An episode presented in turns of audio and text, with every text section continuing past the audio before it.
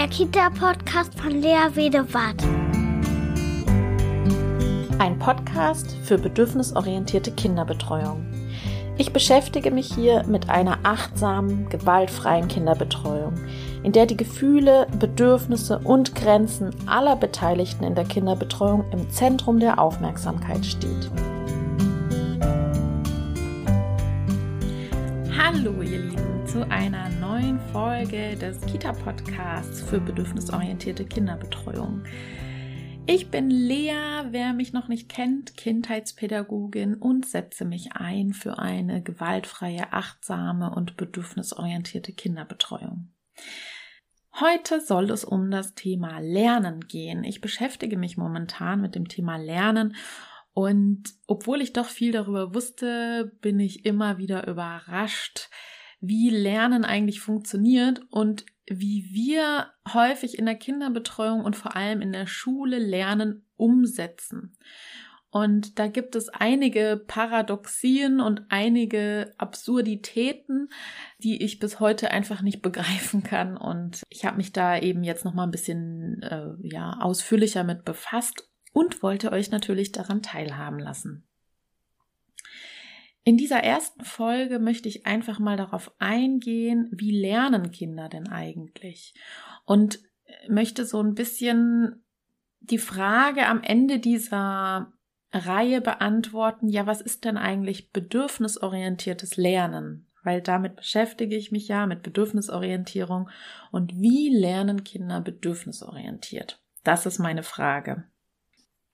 Ja, und dank der Neurowissenschaft und der Pädagogik und äh, der Psychologen ist einfach mittlerweile glasklar, wie Lernen bei uns Menschen funktioniert. Ne? Also wir können durch Kernspintomographen ähm, genau beobachten, wie aktiviert sich äh, welcher Hirnbereich, wenn ähm, Menschen bestimmte Arten ähm, etwas tun oder so. Deswegen ist einfach mittlerweile klar, wie Lernen funktioniert. Und ähm, da lässt sich eben, ja, ich habe jetzt mal so quasi die Essenzen rausgezogen.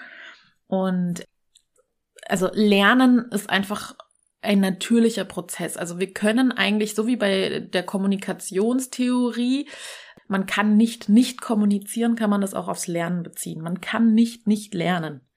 Also wir lernen eigentlich ständig. Äh, also es ist einfach eine natürliche Verhaltensweise und unser Gehirn ist einfach darauf ausgelegt zu lernen. Es lernt immer und äh, es werden immer Neuronen verknüpft und es entstehen immer, wie man ja so schön äh, sagt, äh, neue Autobahnen und kleine Straßen und die Vernetzung geschieht immer und immer bei dem, was wir tun, bei dem, was wir erfahren, bei dem, was wir erleben. Das heißt, wir Menschen und die Kinder sind einfach darauf ausgerichtet zu lernen. Die Frage ist eher, was verhindert das Lernen? Aber dazu später mehr.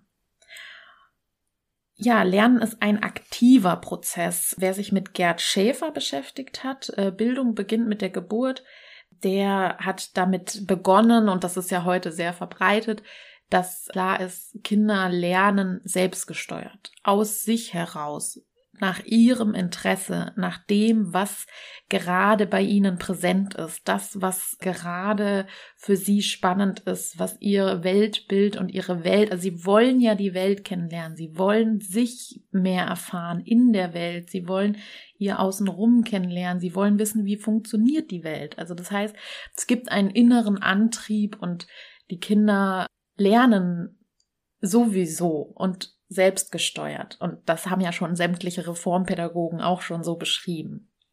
Am effektivsten ist Lernen auf jeden Fall, und das ist eben auch durch die Neurowissenschaften nochmal deutlicher geworden, ist Lernen am ehesten möglich, wenn wir positive Emotionen dabei haben. Also sowas wie Neugierde. Also Neugierde ist die Triebfeder für Lernen, für effektives Lernen ja, Interesse, Freude, Stolz, was geschafft zu haben. Also diese ganzen positiven Emotionen sind die Emotionen, die Lernen fördern.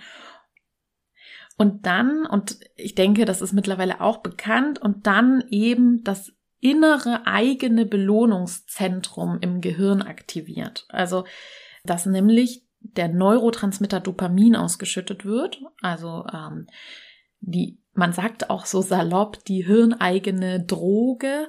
Und das ist, ja, wenn man so will, die Lerndroge. Also wir haben quasi die Belohnungen in uns drin, in unserem Kopf, wenn wir so lernen können, wie wir das wollen. Und Dopamin wird eben dann ausgeschüttet, wenn wir ein Erfolgserlebnis haben. Und immer dann, wenn ein eigenes, selbstgestelltes Ziel, ein, ein Lernziel, was wir uns selbst vornehmen, ähm, wir vielleicht auch mit Herausforderungen ähm, dabei zu kämpfen haben, um dann irgendwann nach einer gewissen Zeit das Ziel, was wir uns selbst gesteckt haben, zu erreichen.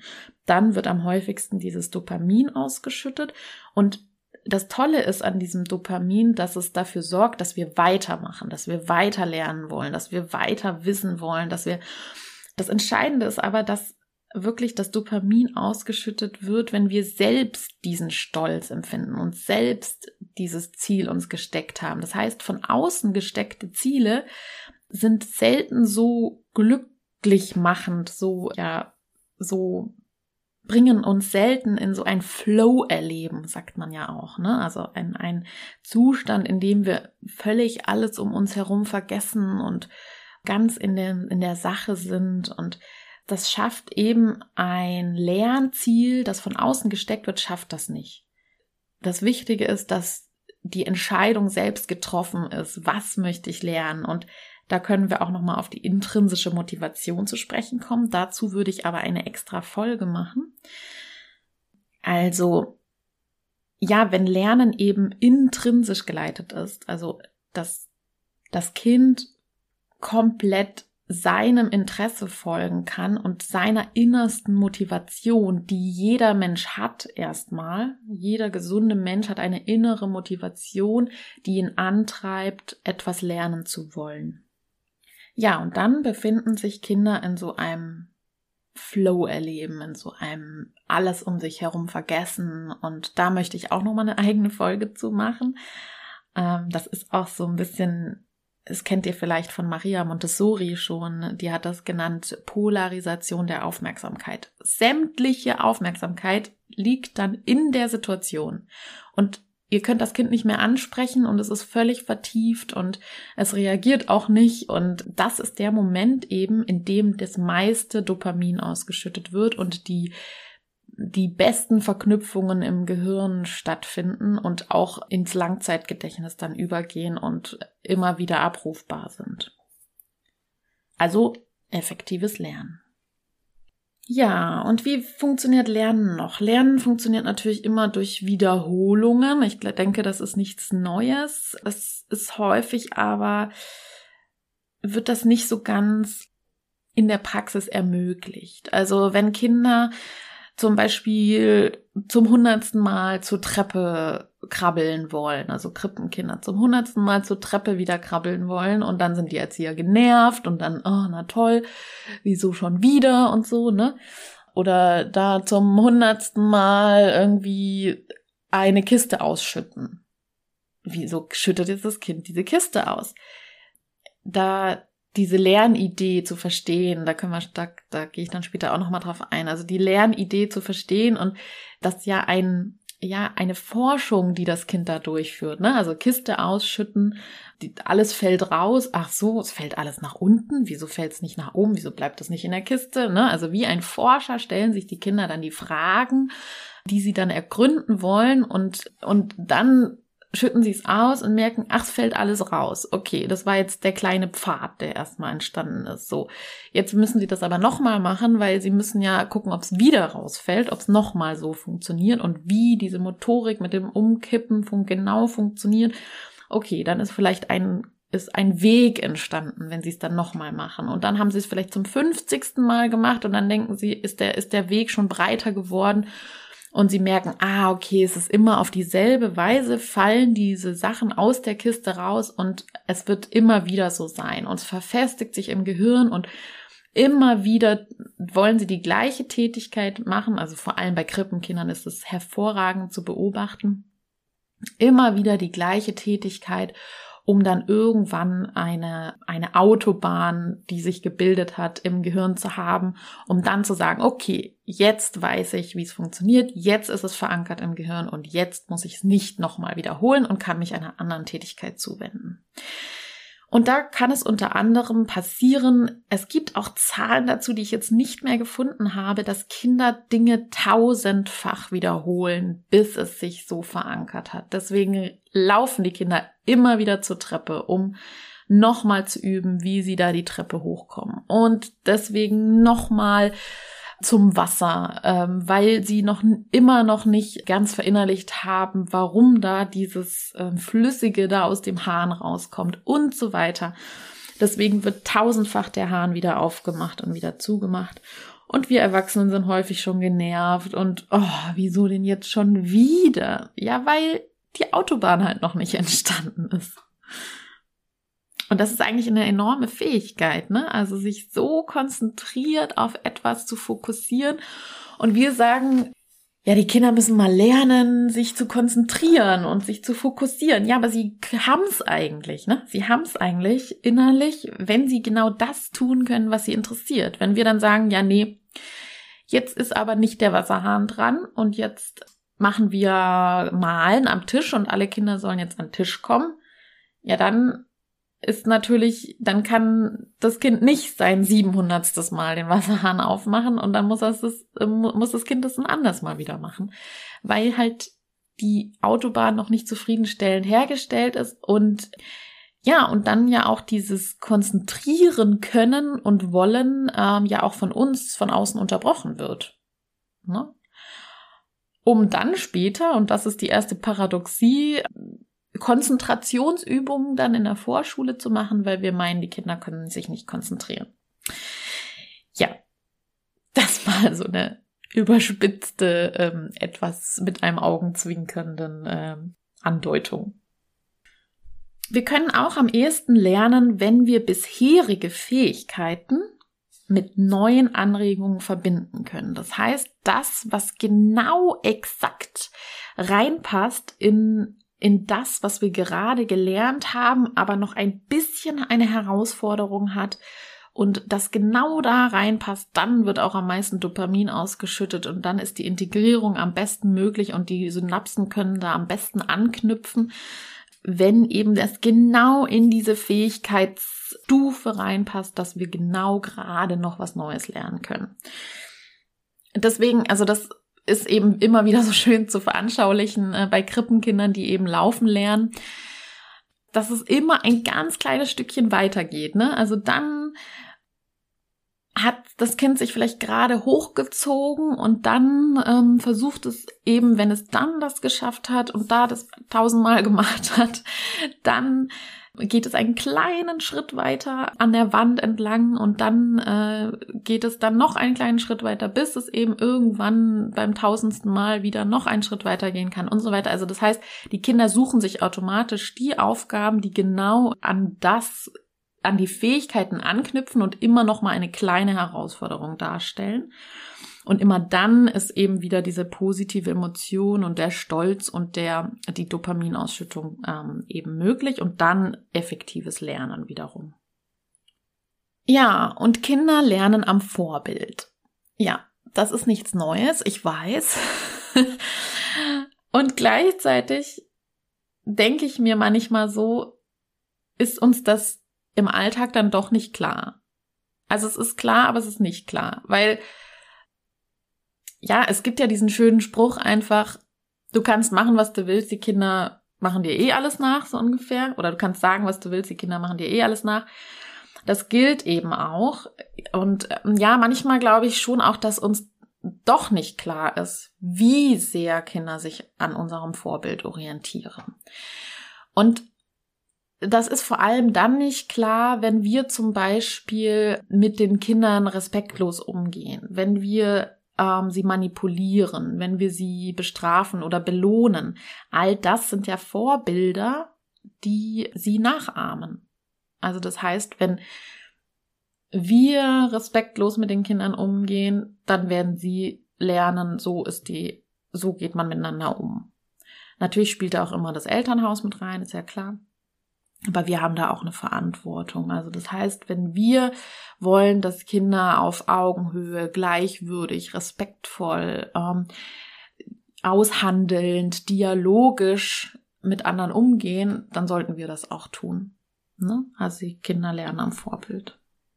Ja, um dann eben auch wieder auf das ähm, ja, kognitive Lernen zu kommen.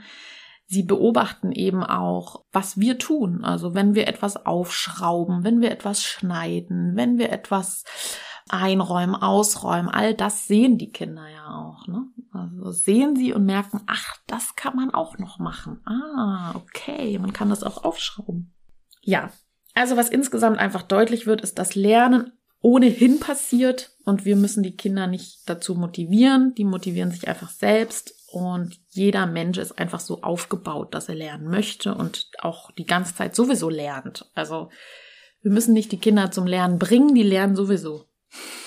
Eigentlich ganz einfach.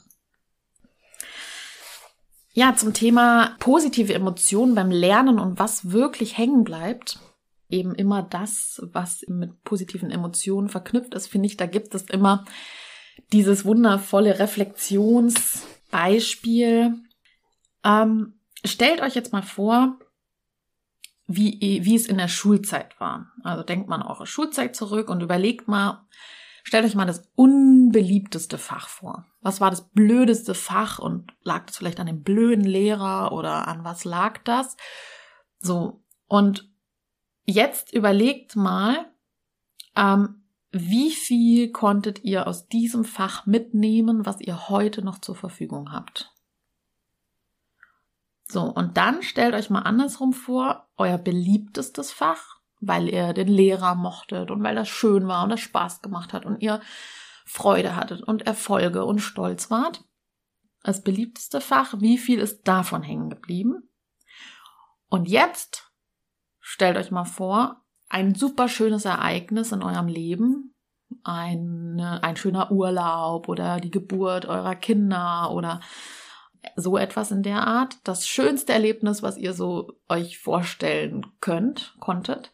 Wie sehr ist euch das noch in Erinnerung? Und vielleicht könnt ihr sogar die einzelnen Situationen genau aufzählen.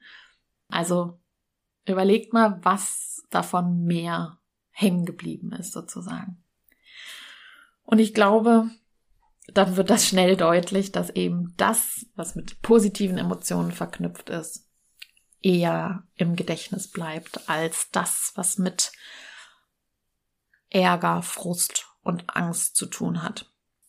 Obwohl es natürlich auch so traumatisch angstvolle Verknüpfungen geben kann mit Lernen natürlich ähm, also implizite Erfahrungen, die angstvoll behaftet sind. Das sind dann aber natürlich Negativverknüpfungen, die meistens eher dazu führen, dass wir solche Situationen meiden in Zukunft.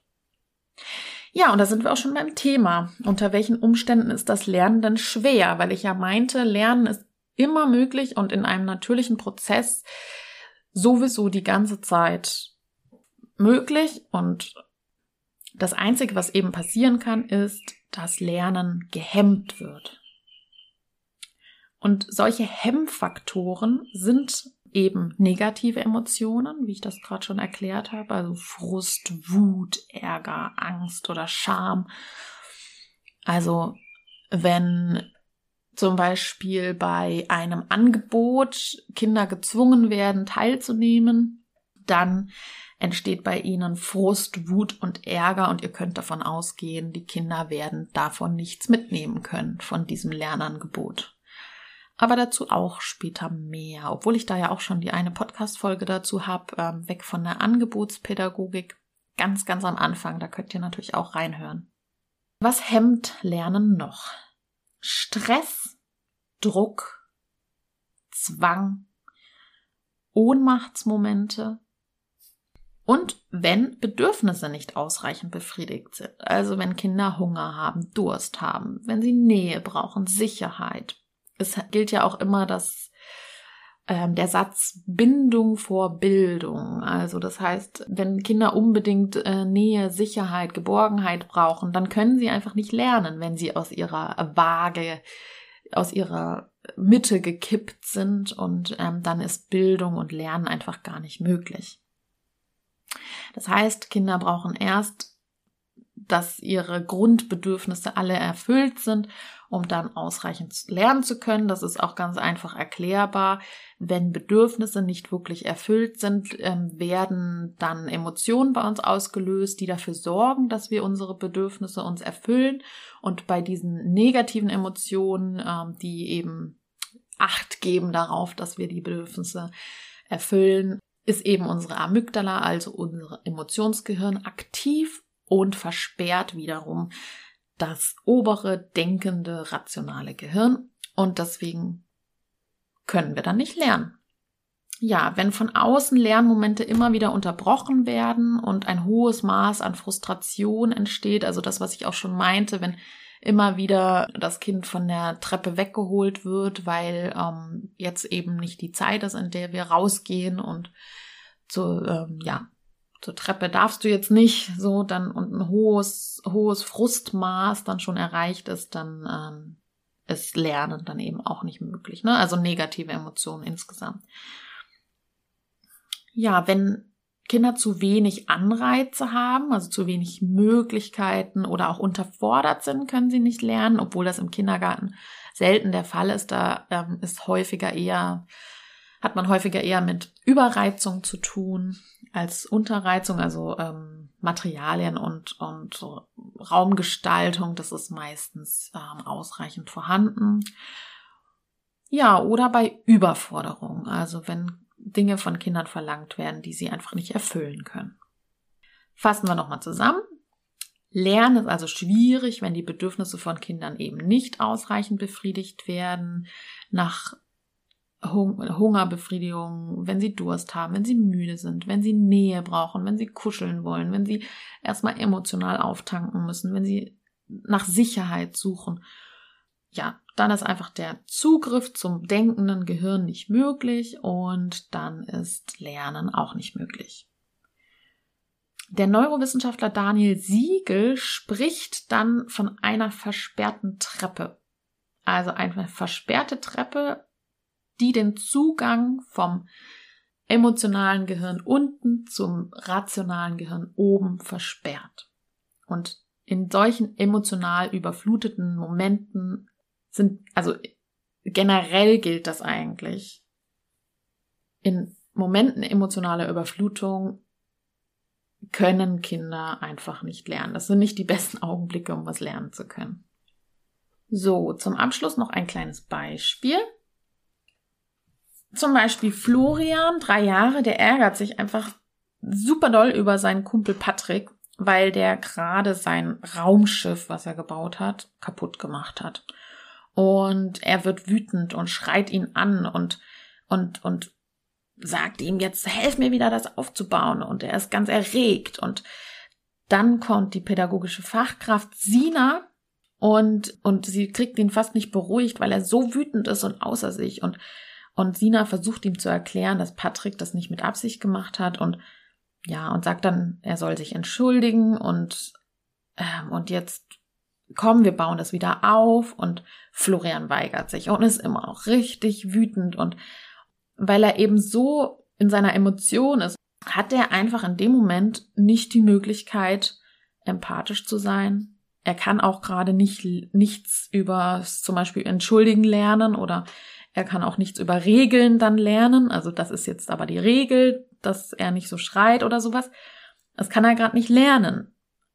Er kann auch nicht weiter an seinem Baukunstwerk bauen, an seinem Raumschiff. Er kann es auch gerade nicht wieder aufbauen und er kann auch gerade nicht nichts darüber lernen, ähm, wie so Statik funktioniert, was wahrscheinlich davor sein Lernziel war dass es eben nicht umfällt und so weiter. Das kann er gerade alles nicht mehr tun, weil er so erregt ist und ähm, so im emotionalen Gehirn ist, dass er auf die Kognition und die Empathie und all das, was so mit Rationalität zu tun hat, nicht mehr zugreifen kann.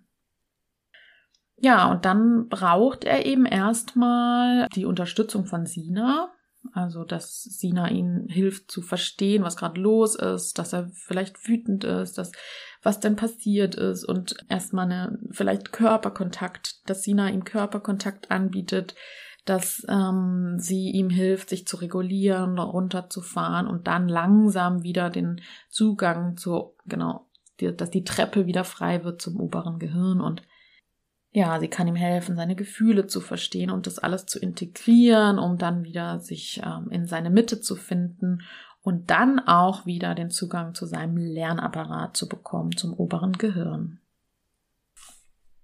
Ja, so viel von mir. Das war jetzt der erste Teil zum Thema ähm, Lernen, bedürfnisorientiertes Lernen. Und ähm, jetzt habt ihr ja heute erfahren, wie Kinder lernen und wie das begründbar ist, auch wissenschaftlich. Ähm, ich werde noch Teile aufnehmen zur intrinsischen Motivation und zum Flow-Erleben und ja, mal gucken, zum freien Spiel wahrscheinlich, freies Spiel als bedürfnisorientiertes Lernen. Ja, mal sehen. Ich hoffe, das hat euch jetzt was gebracht. Das war jetzt wieder vollgepackt mit Informationen wahrscheinlich. Ich melde mich wieder und ich würde mich auf jeden Fall freuen, wenn ihr meinen Podcast liked und mit fünf Sternen bei iTunes bewertet und eine Bewertung schreibt und auf meine Homepage kommt. Da sind noch viele Artikel zu finden. www.bedürfnisorientierte-kinderbetreuung.de und wenn ihr mir bei Facebook folgt, der Kita-Podcast Bedürfnisorientierte Kinderbetreuung und der Kita-Podcast alles zusammen bei Instagram, schaut doch mal vorbei, da poste ich auch immer wieder Sachen und wir können äh, über die Folge diskutieren. Soweit von mir. Herzliche Grüße. Bis bald. Tschüss. BOK, bedürfnisorientierte Kinderbetreuung. Gemeinsam für starke, sich selbstbewusste